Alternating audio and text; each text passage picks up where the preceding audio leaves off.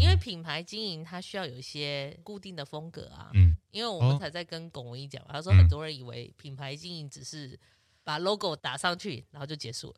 哦，那个就是会很失败。对啊，对，就是。你怎么看待这个问题？我这个问题哦，欢迎来到米博士的艺术诊疗间。大家好，我今天是米博士，我依然是米博士。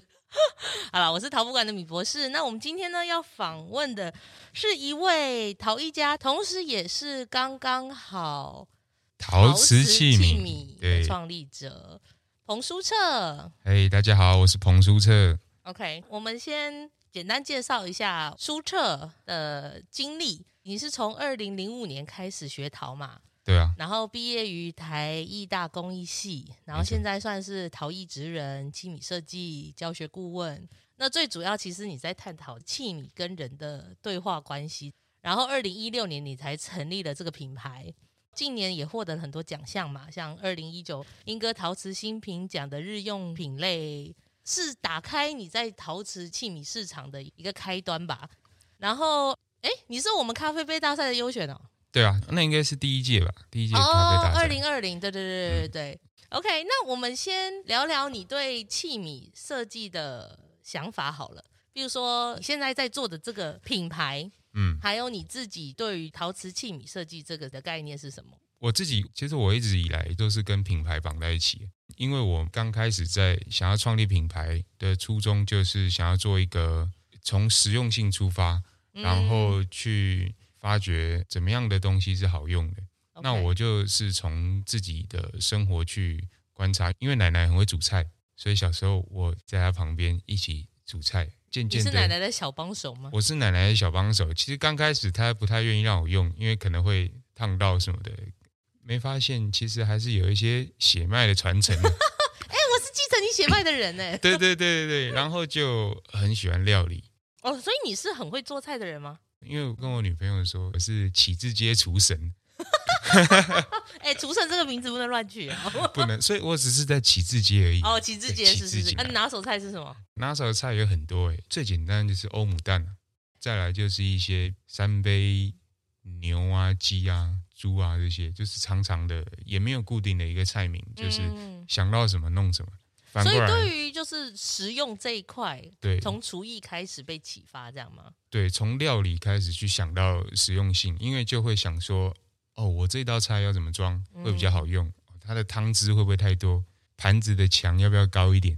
回到马克杯，然后从一个马克杯就可以想到，呃，它的重量、它的口圆的大小，哦，它放在这边，我会不会不小心就推倒？啊，他喝醉的时候会不会不小心碰到就倒了？等等。嗯，但我自己很喜欢比较轻的，我希望它还没有装饮料饮品的时候没有多余的重量，然后装完才是刚刚好的重量。其实这就是我们刚刚好名字的由来。哦，就是说你使用器皿要怎么设计的刚刚好，让大家觉得它不是一个多余的累赘，它就是什么都设计的刚刚好。对，我自己也发现最喜欢用的器皿。最常用的还是最轻的那个杯子，或者是很好拿的碗，然后就会去想说啊，这个到底哪里好拿？下次喝汤的时候，你就特别注意，这个是可能圈足高一点，还是说哪里宽一点？因为它有点像是人体工学有成分在里面，只是说你是靠你自己的经验去累积。对，但是我觉得人体工学它其实是一个大数据嘛，但一般人其实没有思考到这么细的层面。嗯所以我也不想要让自己去走到这么细的层面，我觉得自己感觉的就蛮重要。还有我家人啊，其实我做的东西大部分都会先给我妈，然后她就会开始说啊、哦，我喜欢大一点。然后我爸可能就会说，嗯，我喜欢小一点。然后我就说，哎，你们这样我怎么做？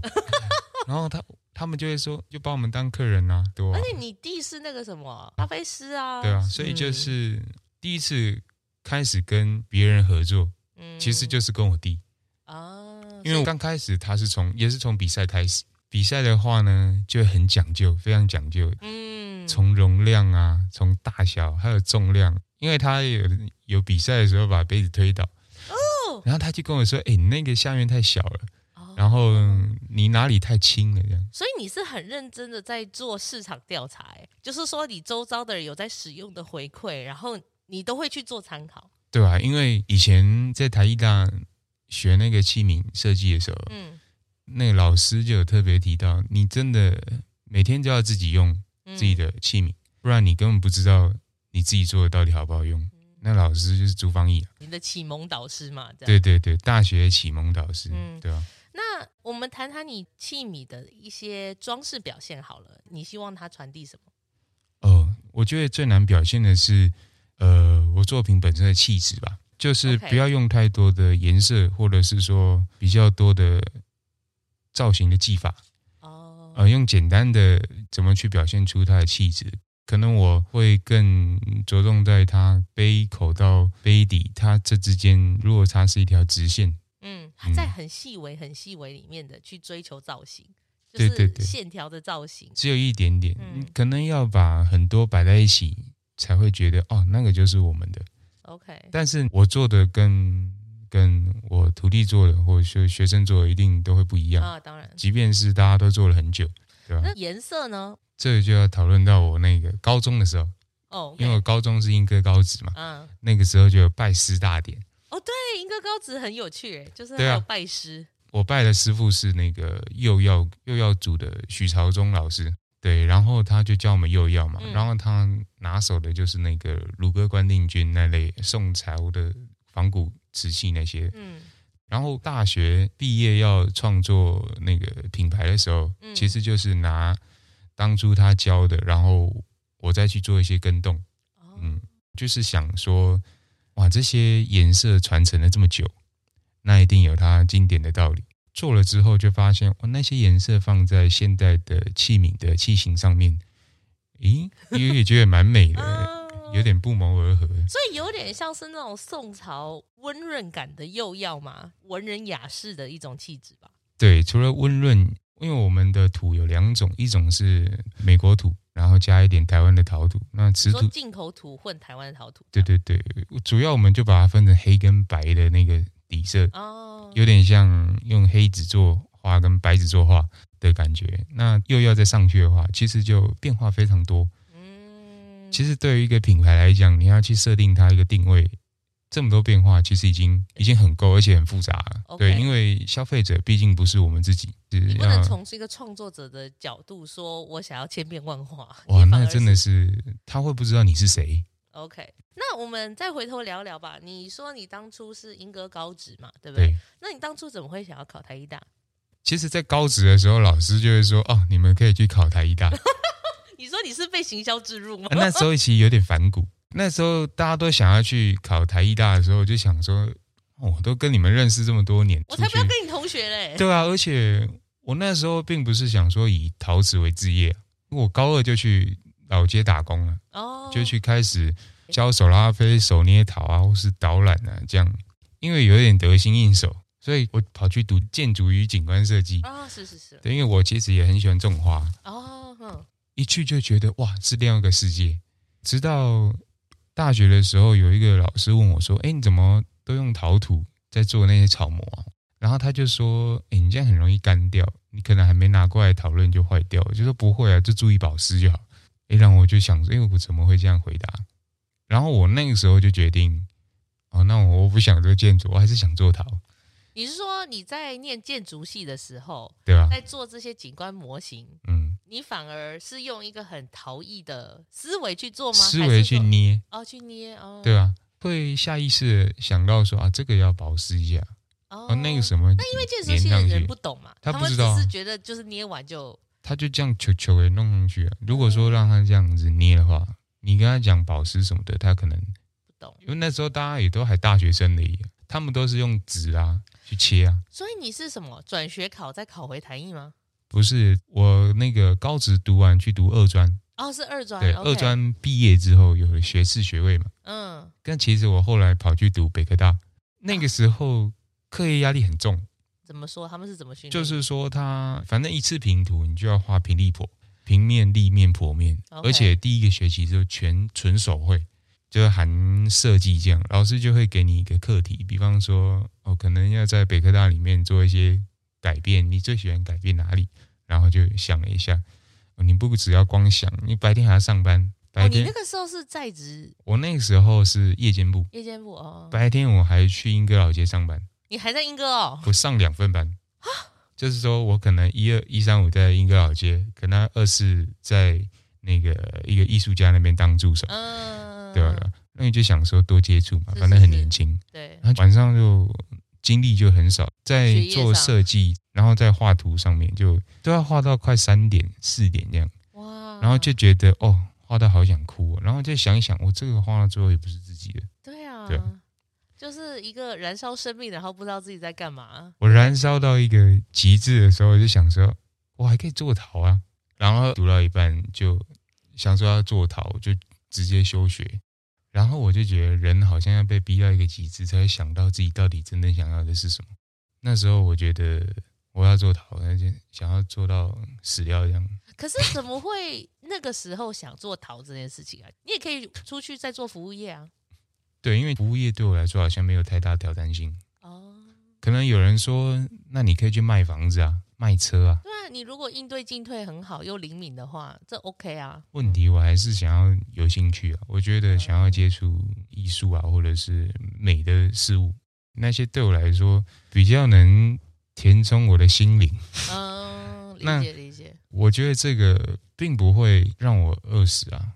做这个其实是我有我的专业能力，嗯，你是有把握的。我有把握把它做好，即便要做比较久，可是我就想说，那如果要做比较久，我就早点开始做啊，我不用等到三十岁再开始。所以你绕来绕去，后来怎么又回到台医大？想说，如果我要做陶的话，我该去哪里？哦，那时候台艺、北艺啊，还有什么联那个以前的那个联合工专，都是选择啊。或者是可能文化大学啊，还是师范大学？嗯、刚好我很多同学都在念台艺，然后他们跟我讲，老师一直把他们推向台艺啊。对，刚好就很多设备，而且我就知道有工艺系，有很多媒材可以接触。嗯，那我就想说，我干嘛要舍近求远呢？我就就进来了，嗯，所以最有眼光的是你们老师嘛，高职的老师，对对对对，其实对对对，你不死心绕了一圈，然后对啊对啊对啊，又来念了，我就去念了，对吧？啊，念的感觉如何？我觉得很棒啊！我觉得公益系带给我们的就是，你可以鉴定一些它到底是怎么做出来的，从无到有，它这个样子行不行？或者是你可能触类旁通，以后去接触其他的行业，你很懂得怎么样从无到有。因为我觉得万变不离其宗，你只要把一件事学好的话，你其实你可以，你可以有很多的举一反三的能力。对对对啊，嗯、尤其是这个是跟美有关的嘛。所以你进入台艺是夜间部吗？还是日间部？还是那个时候在朱老师那边哦，当助手当助手哦，OK，所以你就是边当助手，然后边上课这样。对啊对啊对啊，但我们也是修了很多学分的，基本上。六日一定是满的吧，然后礼拜五晚上也是满的，也是过着很充实的学生生活。我真的很充实，等于我根本不能出去玩呢。我是白天去朱老师那边上班，晚上就跑回台艺大，一到四就是做东西嘛，嗯、对吧、啊？然后然后做一做，可能做到十二点，然后再跑回家。嗯、隔天早上又去上班，假日要上课，作业量其实也是蛮大的，因为很多美材嘛。一定要修那些基础的金工木工，那时候还有琉璃编织啊等等的，对都要摸到。哇，那也是蛮蛮多元的，蛮多元的。我觉得那个时候我最佩服的不是跟我一样的年轻人，嗯，那个时候我最佩服的是一些在职班的叔叔阿姨，已经出社会在工作的人，超强。他们很强，他们回家还要带小孩，有的甚至是坐早上第一班公司的车去新竹上班的。那个是可能五五六十岁，那真的是对公益有爱哎，非常的爱，而且他们的功课量很大哎，嗯，就是他们可能做你的两份，哦，因为他们很喜欢，所以他们是有热忱在修这个学程的这样子。哇，他们那个热忱都能烧柴窑哎，那个火在燃烧，我觉得哇，跟着三生命之火，烧个三天三夜，很厉害，整整就两年，哦，有的还。特别严毕，然后在学校在做，做一些事情，对吧、啊？嗯、做一些创作，这样。那他们这样的态度有影响到你吗？有啊，我就觉得我怎么可以输他们？嗯，对吧？年轻人不能输啊！我起码赢不了，我要跟他们一样啊，嗯，对吧？可是你在这个其中，陶瓷还是你最拿手的项目嘛，对不对？对啊，因为其他你可能没碰过，那你碰这些其他媒材也会影响到你的创作吗？哦，会啊会啊，但我倒还没有想说要结合他们，因为我觉得陶瓷它本人就很复杂，我可能玩一辈子玩不完的。我自己比较喜欢陶瓷就是陶瓷，然后单纯一点，精工就是精工，我很喜爱他们那种纯粹的美美这样。嗯，那毕业之后你怎么决定要往陶瓷品牌这个路上去经营？哦，这其中有经历蛮多那个转折的，因为刚开始接触台艺大的时候，然后上了一些老师的课，就觉得是不是可以当艺术家，然后觉得有机会，然后其实也是有尝试一些呃雕塑啊，或是跟器皿结合的一些作品，嗯、但是我觉得可能刚开始还是有一点被以前的框架绑住，离不开那种同心圆的感觉。你说拉胚一个对一个圆的造型，但是我觉得这件事不是错，只是知道你为什么要做这件事，对吧？刚那个时候还在想，然后故意做一些不能用的，但还一样还是器皿。可是后来想说，我做这干嘛？做这就算是雕塑，它也没有什么太大意义。嗯，然后我就开始反思，我就开始反省自己，然后就觉得我自己还是会一直想到那个我要怎么用。所以你的思考是很实用机能的导向。对，我一定要用，不能用的话，我可能会遗忘它。嗯，对吧？但是它好用，你会一直记得。我会一直用，用到它可能不小心不想要坏掉，我再自己做一个出来，没有？再复制一个，对吧？就是一直考虑到实用性，所以我才决定要做品牌。可是如果你是比较创作背景出来的，其实对品牌没有太大的概念诶。对啊，而且做品牌其实。你的手上技巧已经是你的基本配备，而且品牌刚开始一定要定位好。可以帮我们举例怎么个定位法，或你看过什么很失败的定位？失败定位我可能忘记了啊，不好讲是不是？对，那个就不用讲品牌没关系啊。哦，没有了，我们还是讲怎么先去定位。可能定位你就要先抓到你是想要卖钱的，还是你没有想要卖钱的。OK，对，所以没有卖钱的概念是说，我只是作为一种理念的推广。对，但是理念的推广这条路可能会走一两个辈子，可能你还要走到你的下一代，这样子人家才会知道说你的理念是什么，知道吗？对，所以我回到那个实用，我希望我的作品被用到，嗯、越多人用到越好。对，那其中一个定位就有用这个，嗯、这这这个这个方向嘛，嗯、然后就是想到名字叫刚刚好，嗯，那我其实就是。想要它的颜色不要太复杂，然后又很好使用，可能有刚好的颜色、刚好的重量，然后在你的生活中也是刚刚好的存在。对，放在那边你不会觉得它太突兀，好像它是主角。没有，我没有要让器皿当主角，我只是要让它很好的辅助我们的生活，陪着我。像我们的猫，对，我有养猫，我希望它陪着我就好，我不用它。我跟我要钱，对啊，跟我要钱，对对面。我懂。啊、那呃，所以我的意思说，这是你的品牌定位。可是你会觉得一般人在品牌定位上面会犯一些什么错？哦，可能他会作品做的很好，嗯，然后也很完美。可是那是对我们来讲啊。可是你如果是别人呢？比方说你传达的是要传达这个山的意念，嗯，或者是你要传达你自己的特质、你的品牌意向。嗯可是那是你自己认为的，你有没有去转换身份？你没有问问其他人，那你看到的是什么？对对对。嗯、所以如果说他看到的不是这样，那十个人都觉得不是这样，那你要想一下，你的问题出在哪里啊？嗯、对吧？那像风格这件事情呢？嗯，因为品牌经营它需要有一些固定的风格啊。嗯，因为我们才在跟龚文一讲，他说很多人以为品牌经营只是把 logo 打上去，然后就结束了。哦，那一就是会很失败，对啊，对，就是你怎么看待这个问题？我这个问题哦，其实起初我就是一直做，因为本来就有那个技术嘛。可是你要怎么有那个价值产生，或是你做出你的定位，你当然要先做出一个诶觉得好用的。然后我们会先去摆摊或者是比赛等等的试水温，试一试之后，客人会给你一些反馈，我就发现大家都不太买那种没有把手的。哦、oh，OK，对吧？然后那时候很喜欢做茶碗啊、握杯啊、小酒杯啊、茶杯等等的。都没有把手啊，而且那时候觉得哇，没把手的才厉害啊。哎、欸，接把手麻烦哦？但其实因为接就是接把手很麻烦，然后我就想到啊，根本就是因为自己懒嘛。嗯、呃。后来就是硬着头皮接把手，接的不是很好，哎，人家反而还会买，哎，这就考虑到我们的实用性啊。因为东方人又喜欢喝烫的，吃烫的，嗯、那一定是要装很烫的东西啊。没有把手，人家是要烫死哦。真的是要跟宠物一样在用舔的吗？真的还没还没喝到就要先送急诊。所以就是会想到很多实用性，然后就可以发展你的定位，然后怎么样有风格这件事，其实学生他在做的时候也会问，我就说。陶是一个很诚实的美材，你一直做，你做的够多，你其实可以从你的作品里面找出你的风格，那你就感受顺着往那个方向，顺着往那个方向发展就好了。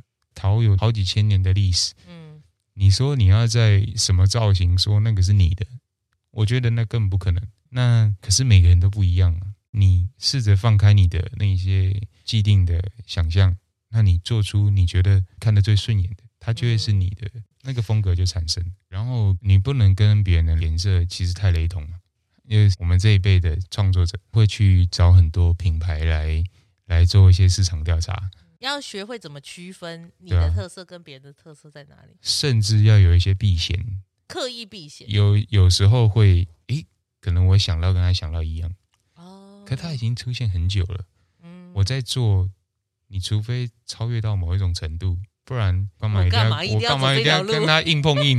对啊，对啊。而且他如果先去了，人家看你的永远都是看到他的影。对对对，陶可以做这么多事，我干嘛一定要跟他抢崩？渐渐的，这种风格就找出来了。那你觉得经营品牌最困难的地方在哪里？最困难的地方啊，其实我觉得最困难的就是你最大的时间已经不是做陶了。哦，怎么说？比方说有一百趴好了，可能剩下三四十趴才能做陶，因为。其他时间你要去经营你的网站、社群媒体，然后还有你要想象的包装，或是你作品做好了，别人下订单那个量、时间的规划，然后你要怎么跟别人敲定案子，然后还有那个那个价钱、价格，其实是很多人头痛的。价钱你要怎么定？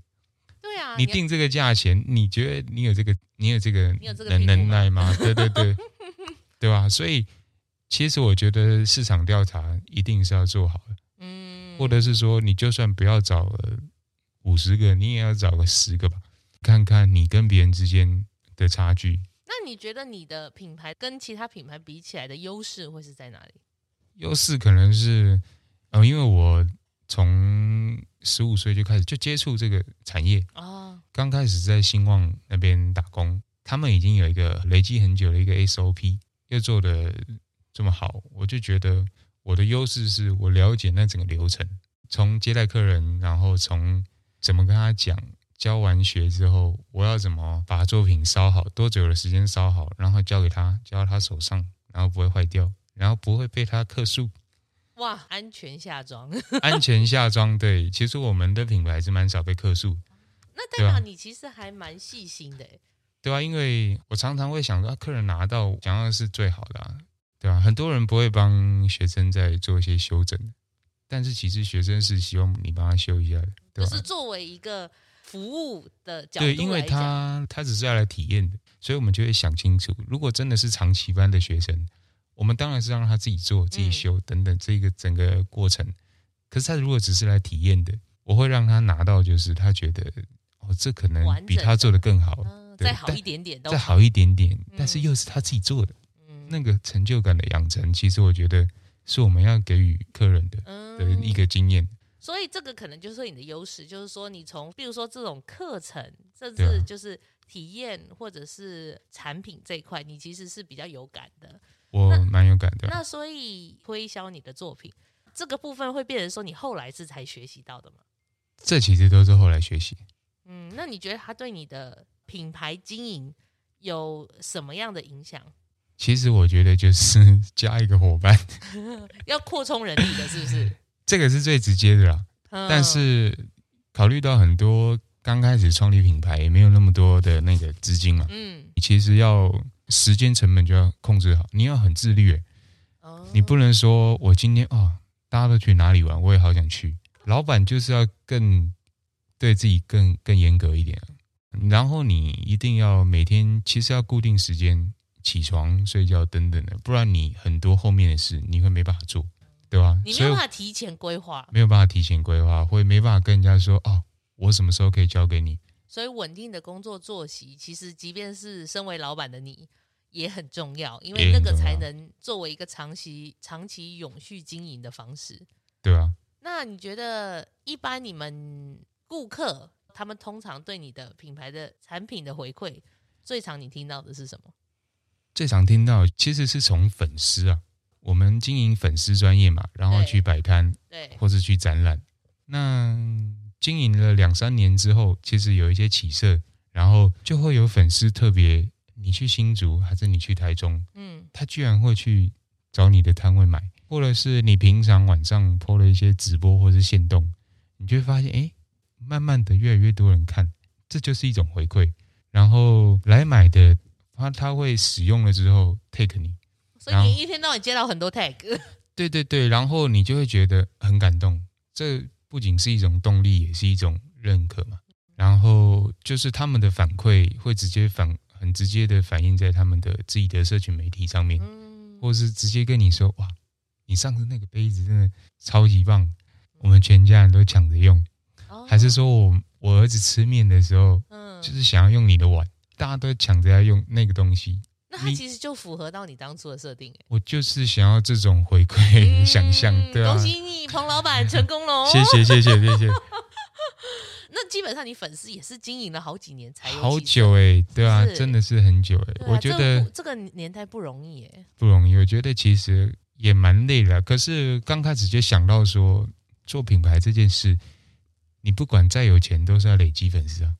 时间，对，然后时间很重要，所以我还没毕业，大学还没毕业，我就决定做这件事。你不管是做品牌还是做创作者，曝光度都是需要时间，时间累积来累积。它不是我今天做了一件大事，好像就就可以登上去，没有那么容易。对啊，即便我今天如果得首奖，也还是有很多人不是做陶的，他根本不知道你得首奖是什么东西啊。嗯，那回头看看。刚刚你讲到摆摊嘛，或者是展览这些事情，嗯、那摆摊其实现在还蛮多市集的，好多。你会怎么去看待摆摊这些事情？我觉得摆摊你也要慎选，不是说它好不好，是它适不适合你。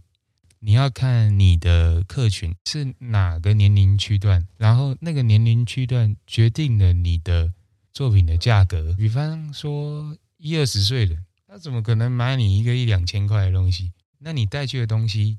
你就要慎选了，比方说杯子，那比较简单的，嗯，技法也简单，成功率又高的，你可以卖便宜一点。那你去二三十岁，或是三三四十岁那个区间的，你就要拿出你更专业的东西。就是这个市集，它有它的定位，那它符不符合你产品的定位？对啊，或者是说，就算。比较年轻，那你是不是可以调整去符合到他们口袋里有多少钱可以花？对对对，因为我们曾经也是那个年龄区段。嗯，你就自己想一想，你在大学刚毕业还是高中的时候，你会买一个这种东西送给别人吗？五百块的杯子吗？可能不会哦。可能不会，你不懂它的价值在哪里。嗯，你送给别人，别人会不会喜欢？那你的朋友可能也不懂。对对对对对。嗯，对，所以我看待摆摊这件事，其实我觉得蛮棒的。嗯，然后希望有更多种类的摊位出现。但不过我们自己其实没有那么时常去摆，因为我觉得我们的价位在那边不算好推广。太多是那种逛过去就走过去的客人，嗯，那客群不是我们的，所以我们只要锁定一些，比方说手作的市集。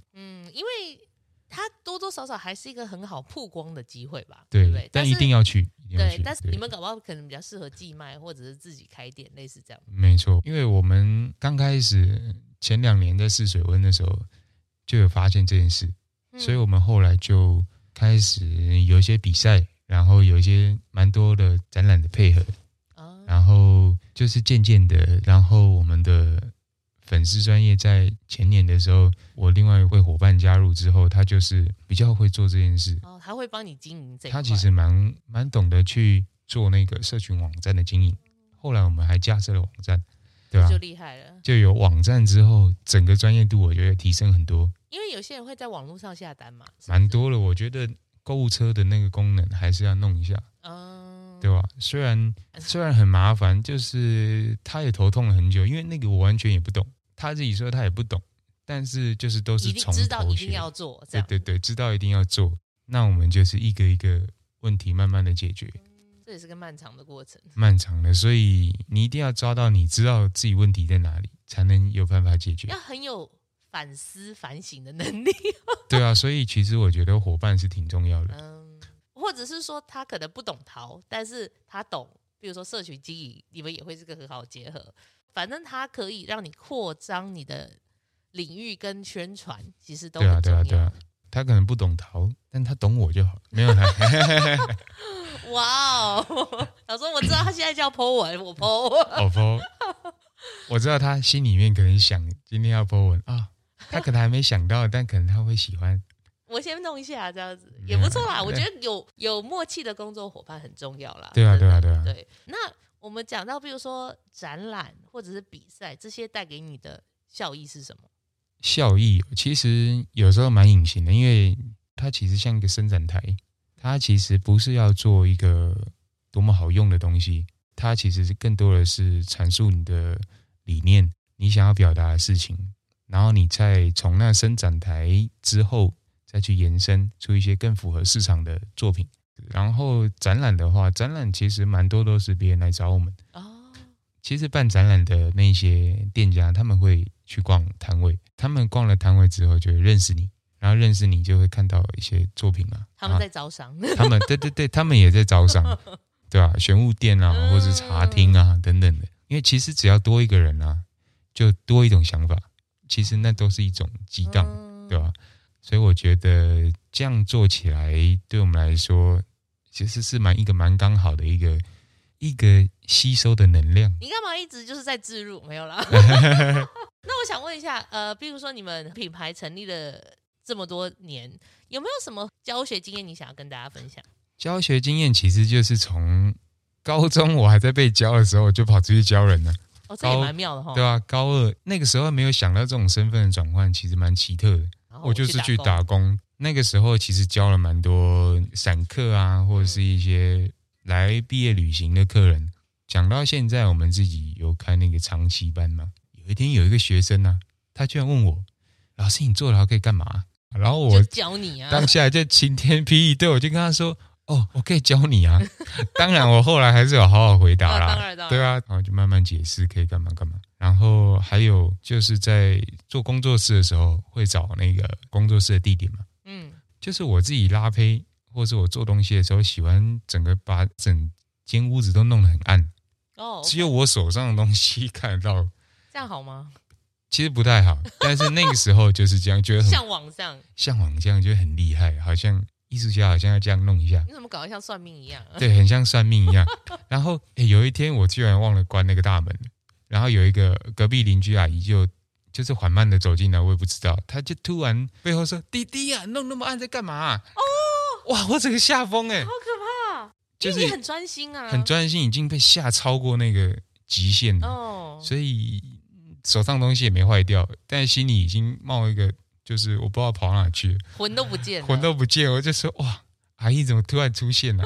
你下次走进来哦，帮我敲一下门。真的好可怕哦。对，这样我我就知道你了，可以倒杯茶给你喝。这样真的真的。对，大概就这些有趣的经验。嗯、然后就是我们有有做很多那个专案的配合嘛，然后也有去国外的展览。而且你还有讲到你一开始最初是跟你弟合作啊？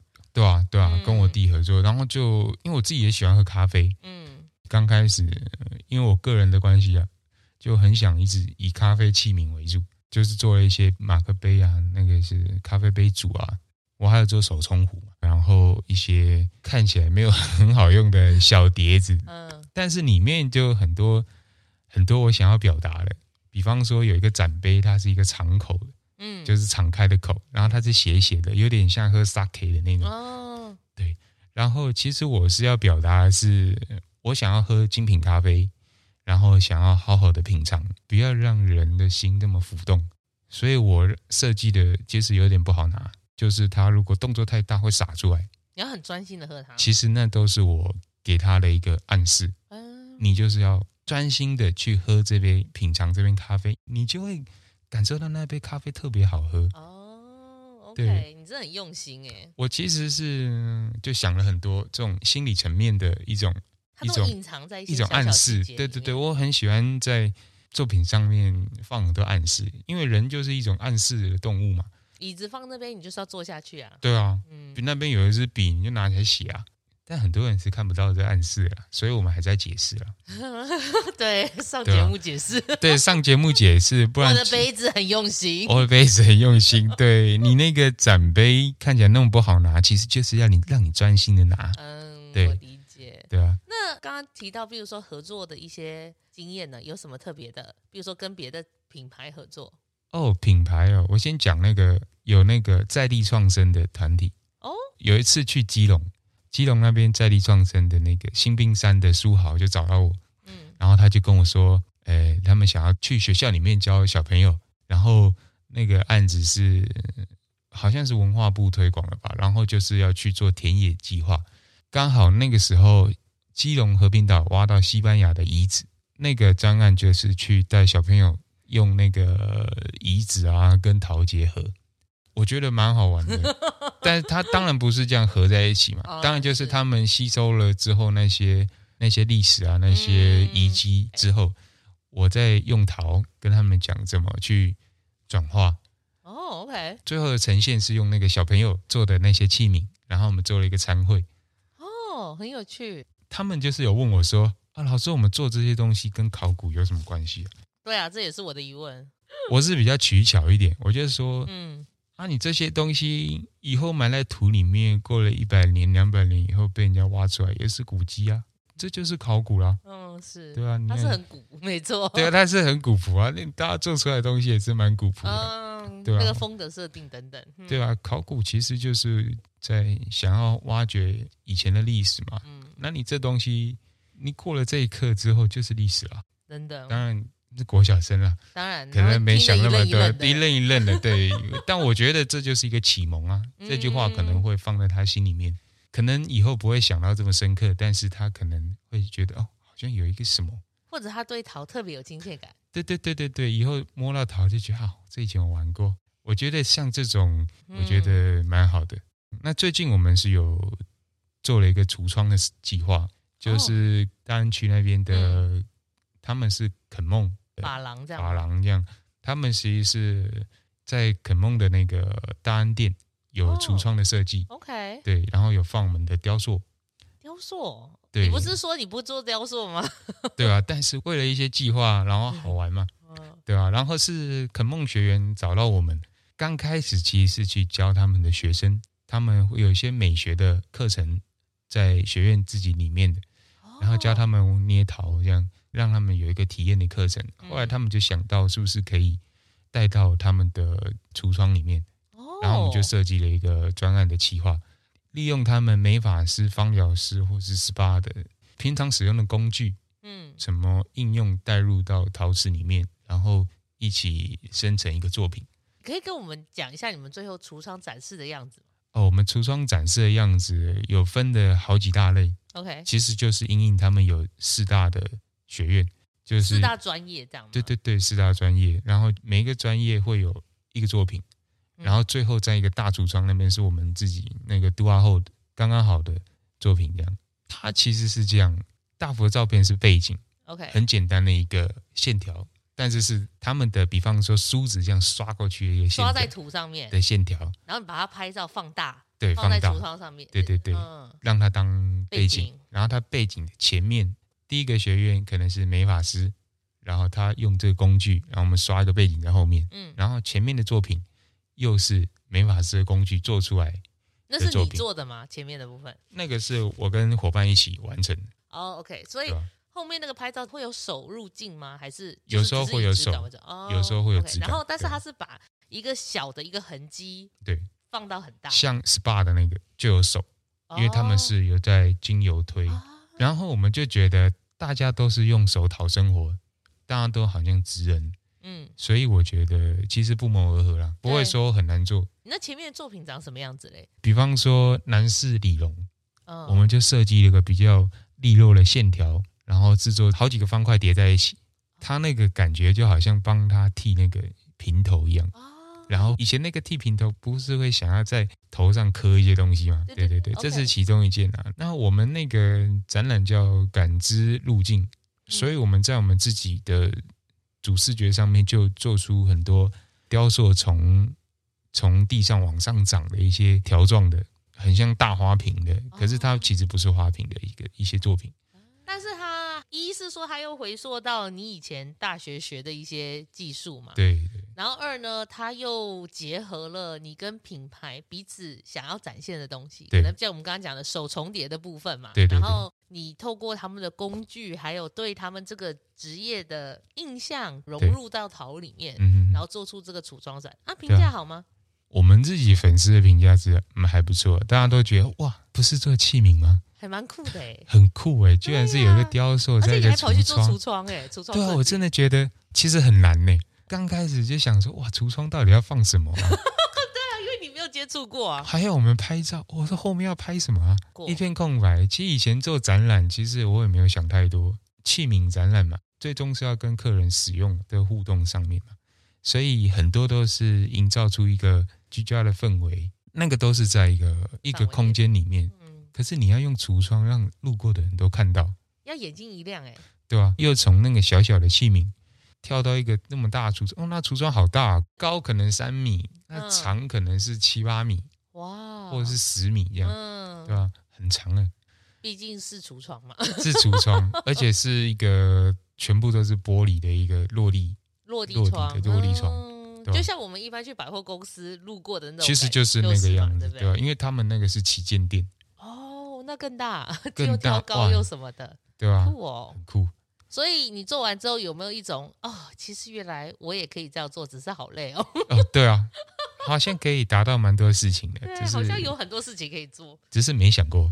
对，或者是没有那个空间条件。对啊，而且没有人来找我们挑战这件事。我觉得跨界合作就是这样的感觉啊，很好玩的。我觉得就是很累很辛苦，可是还真的是会让人眼睛为之一亮，因为他们的产业里面也没有直接跟陶结合啊。没有哎、欸，他们就跟我们说，哦，我们第一次这样做哎、欸，第一次你们也真敢，第一次这样做就找到我们。哦，对啊，当然之中有很多那个讨论的细节了。所以你觉得每次跟这种合作下来，你最大的感想是什么？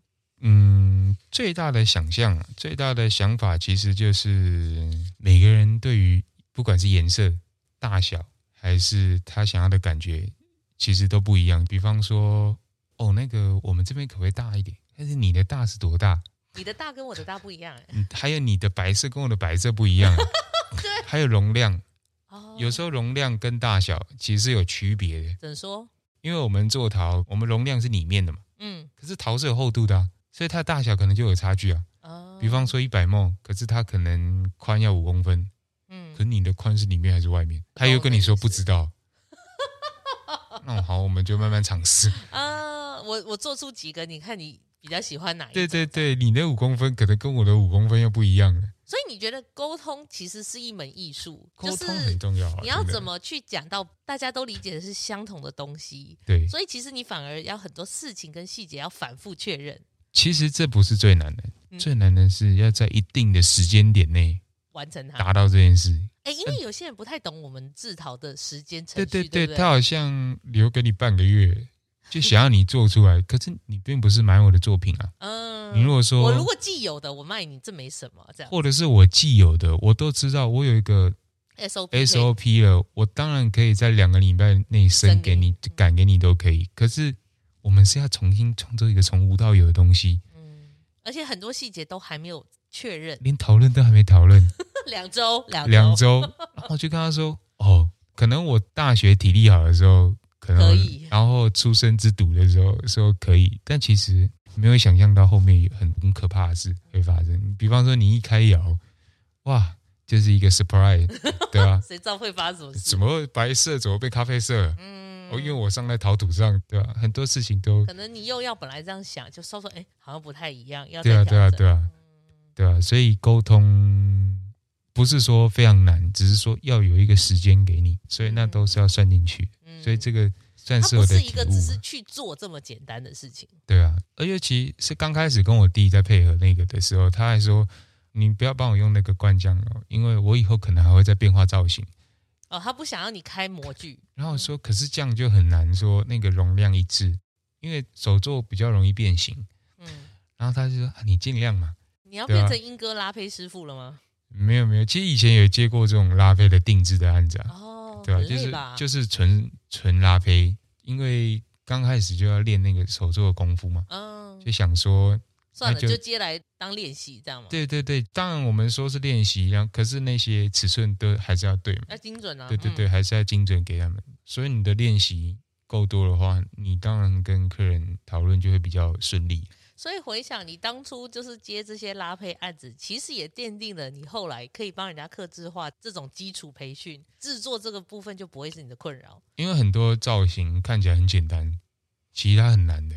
以设计的角度来讲，哦，不就是这样，那个一个东西装上去就好了吗？就直的跟圆的吗？哪有那么难？嗯，就是那个直的跟圆的最难的。嗯、对，就是那种长得很难、很奇怪的。很喜欢平的、直的、圆的，就这很简单啊，啊。No No No，自然世界不是这样运作的。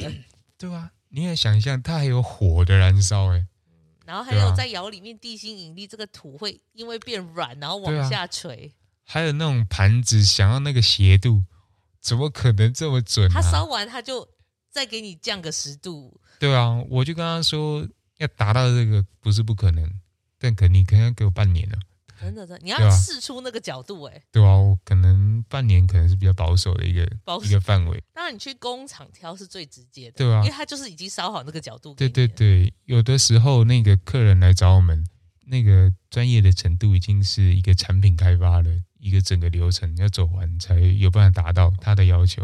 因为如果你是要开发上万个盘子，这当当然我们可以慢慢调整。我当然放弃所有的案子，帮你做这个，做这个 对吧？对。可是因为以手作来讲，它其实强调的就是手的温度嘛。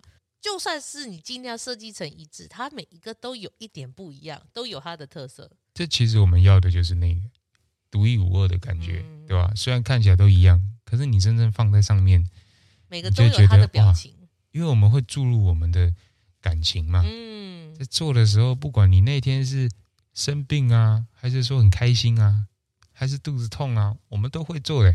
其实最珍贵的就是那个，那个，我们带着这么多情绪去做我们作品的时候，每个作品出来身上不一样的感觉，嗯，那都是我们的。经营出来的结果，对啊，那都是我们的 小孩啊，我们的生命，对，真的是你的小孩这样子，对，对。所以呃，某个程度上来讲，就是不特地去做，就是量产这一块，因为你是希望保有这种人文、这种气质的的部分，还有你个人内在的一些对实用的想法，让大家可以透过用你的东西，然后去体验到一些更细微的东西。对，因为一跨入。某个数量的时候，就很可能变成量产。那一达到量产的那个感觉的时候，你可能就没有办法在每个作品上注入这么多心思，嗯，因为可能会可能会累死。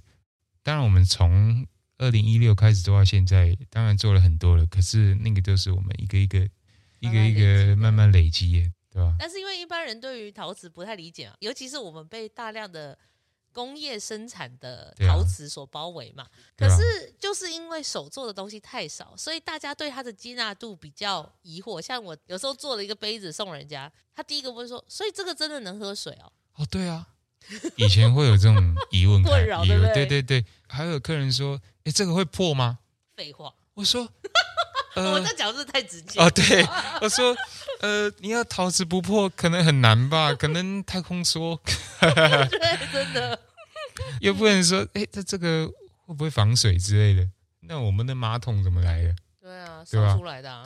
这个装热水可以吗？可以啊，我这都烧到一千两百多度了，嗯，对吧？你只要不要从冷冻库拿出来直接装热水，那当然你跟谁买都一样，都会炸掉的，对吧？哎，而且你们品牌也有跟一些博物馆合作嘛？你觉得跟博物馆合作的感觉会不会有差？其实差蛮多的，其实因为有时候博物馆毕竟是那个公家单位。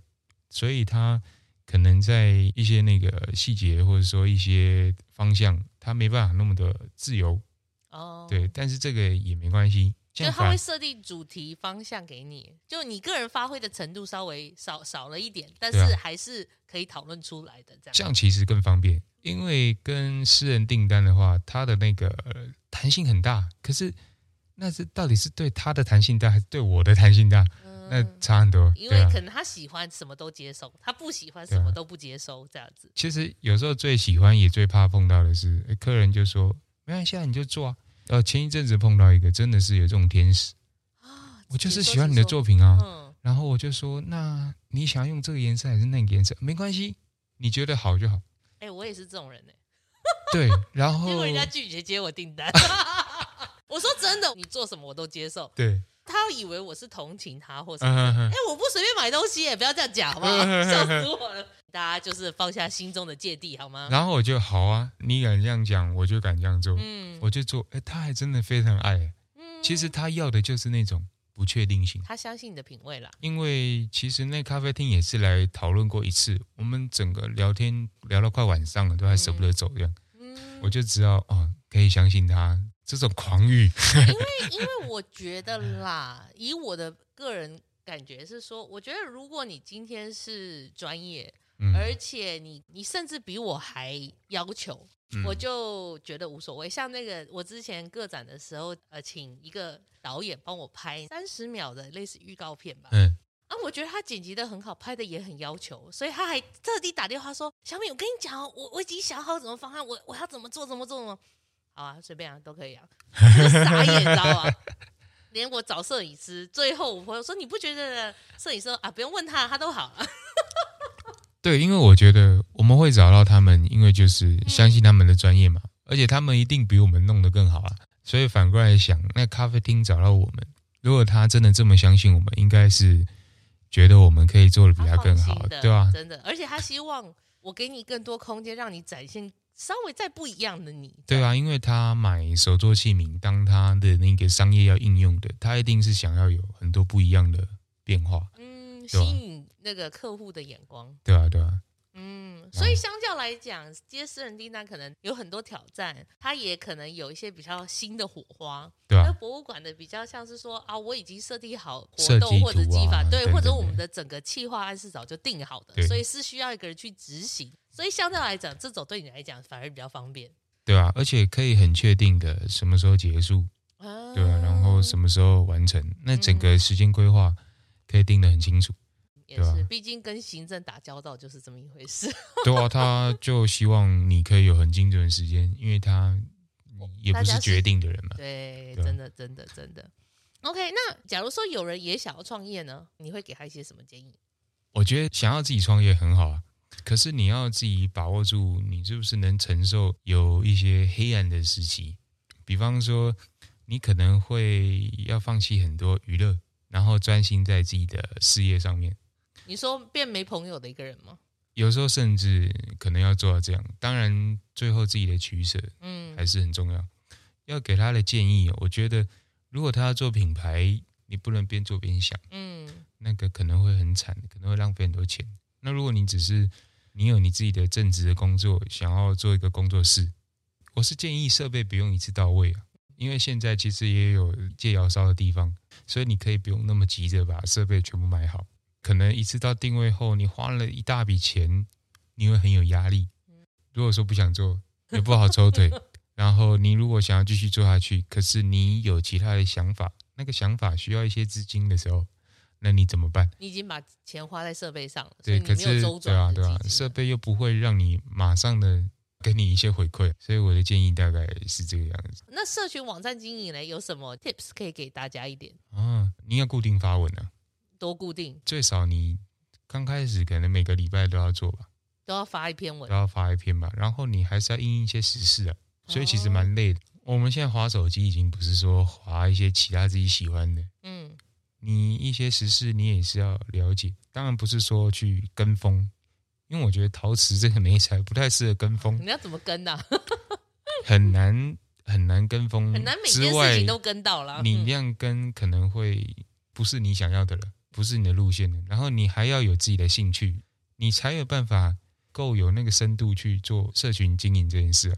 我觉得在台湾做品牌其实还蛮 local 的，你跟他们没有那么接近的时候，你要怎么去用你的器皿让他们使用接受？不熟悉啊，对啊，或者是不知道啊。然后我觉得一开始不要做的太抢眼吧，太花枝招展。你说以实用器皿来说，以实用器皿来说，因为我记得我有一次好像是去哪里啊，一票票吗？还是什么之类，反正它就是实用展这样子。嗯你就会发现，哎，他们真的风格是有独特性，可是都蛮低调的。对啊，就说他们会希望是融入生活，或者是带出一种格调，嗯，而不是把它当成一个艺术品就架在那边这样。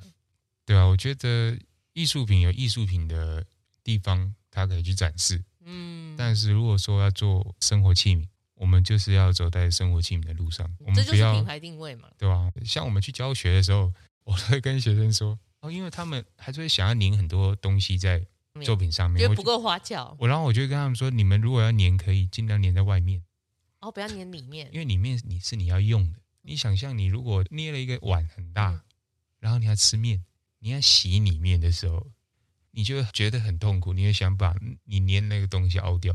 不会，那是妈妈的事。哦，对对对对，别人洗碗就不会有这个痛苦。对啊，除非又有又有洗碗机嘛，对。对。可是我觉得那些倒钩的那些线条哦，可能会卡一些饭粒面条，呃，你反而洗不干净。你下次在吃的时候，你就会想到，因为你是要每天用，你要每天用，你，你不是偶尔拿出来像个茶洗吧？我偶尔为了这个活动我才做了一下，而是你每天就是要顺手一拿一洗就要用了。对我，然后我就会跟他们讲说。我们的定位是生活器皿，然后你们今天来上这堂课，我是想要教大家做那个生活器皿。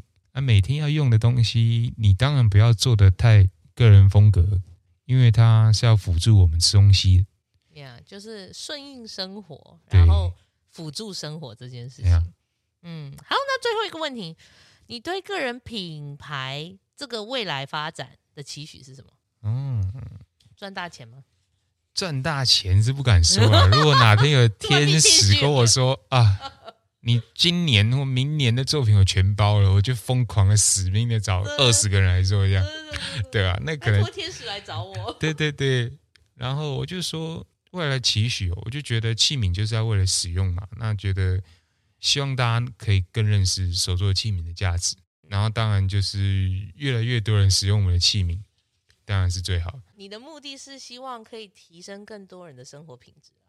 对，然后最大的愿望就是家家户户都有我们的器皿一样。对，而且是要买一套的。对对对对对。不要只有买一个杯子，一个杯子不够足以辅助你的生活提升。没错，要更多。你看，像大家家里都有 IKEA 的杯子。但是我觉得他们是从设计的角度出发，所以对啊。它的设计是好看，对啊，可是它未必真的好用。它只是拍照的时候，你那个杯子放在那边，哦，好像挺不错的，这样、哦、很有精神的那感觉。对，对，对，对，对、啊，因为机器的模具就开在那边，你是一直观察，一直去调整，怎么样去符合让人去使用它的最佳状态。对、啊，所以它是活的。你的作品一直在慢慢成长这些事情。嗯、所以我是觉得，如果你真的希望你的生活品质变更好，你想找更好用的杯子，麻烦来一下刚刚好这样子。对啊。哦，我我们还有英文名字。我们英文名字跟台语一样，叫 Duaho，对，它是 D U A H O，Duaho，哦，很棒，嗯，就是要国际化，要国际化，对，然后我也要知道什么叫做刚刚好的杯子，所以就是越 local 就是越国际，对啊，对啊，对啊，哇，你实现的很彻底哦，对对对。希望大家多多支持嘛，所以如果大家对你的作品、你们品牌的东西有兴趣，也可以去看你们粉砖，然后也有网站嘛，也有网站，有购物车嘛，有购物车，对，可以下订单，对，各个国家都可以。对，然后你们也有开长期课程嘛，有啊，也会在网络、IG、脸书都会有嘛，对不对？对啊，如果想要来上长期课的话。欢迎啊，来宜兰玩。你们是每个月会开吗？还是每周？其实我们是量身定做，哦，因为每个人的程度不一样，哦，需求也不同啦。我也要看你来现场做的状况，嗯，我们可以再做调整。所以如果对。彭书澈他们团队的作品有兴趣的话呢，接下来就是也可以去宜兰拜访他们。对啊，对啊。想买东西也可以就在他们的网站上买，然后或者是 FB、IG 上面订购，然后多多追踪跟关注他们。希望以后更好。当然一定会的啦。那我们今天就谢谢我们彭书彻，耶，谢谢。希望大家多多支持喽。谢谢米博士的邀请。Yeah，那我们艺术诊疗今天就下一集见喽，拜拜，拜拜。